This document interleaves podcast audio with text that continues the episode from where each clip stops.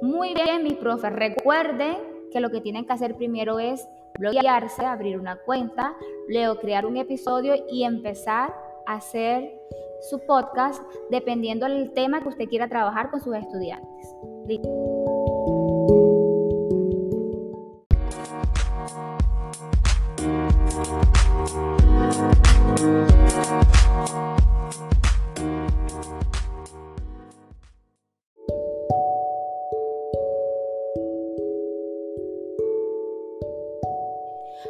Muy bien, mis profes. Recuerden que lo que tienen que hacer primero es bloguearse, abrir una cuenta, luego crear un episodio y empezar a hacer su podcast dependiendo del tema que usted quiera trabajar con sus estudiantes.